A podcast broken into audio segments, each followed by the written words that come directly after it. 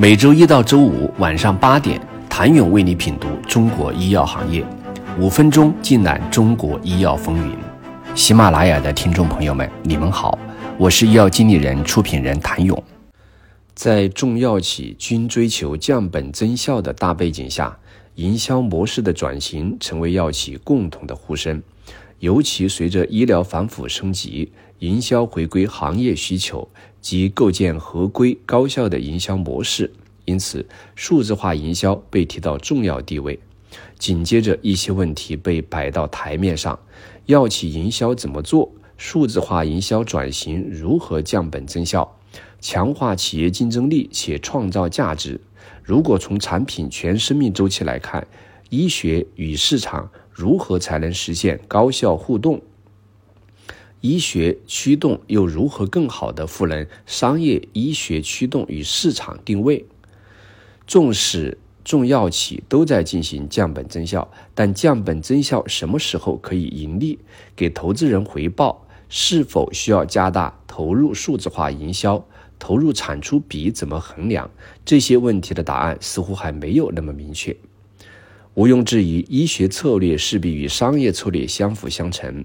之前跨国药企一款产品上市后，差不多在五到十年内可能没有竞品，而今情况已然发生转变。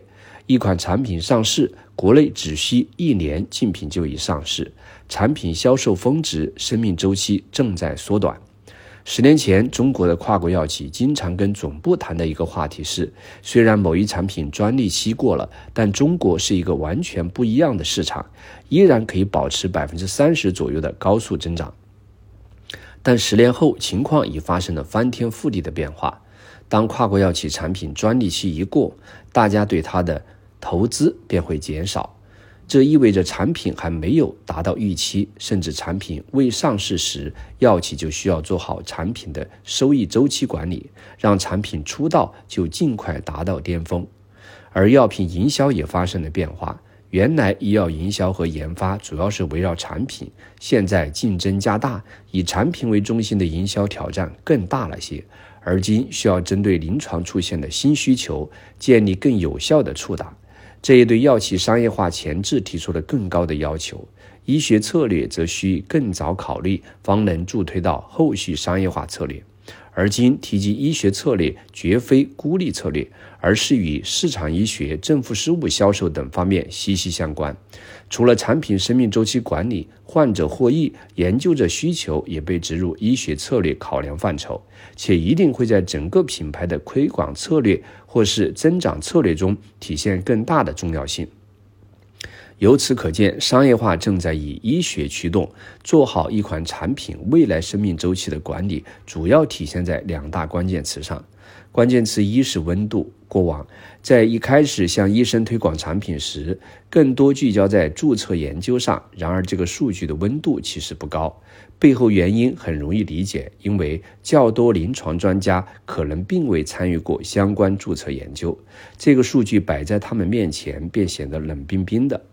因此，药企需要考虑在医学临床研究里面的驱动作用。如果在研究过程中基于产品去考虑，快速让专家看到不仅是一个冷冰冰的数据，而是有温度的一段经历，能让患者和医生有一个更好的体验。最好的营销应该是一场高质量的医学对话。想了解反腐风暴后药企营销怎么做，请您下周一接着收听。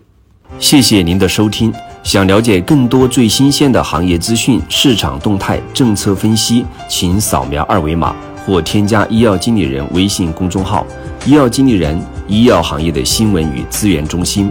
我是谭勇，周一见。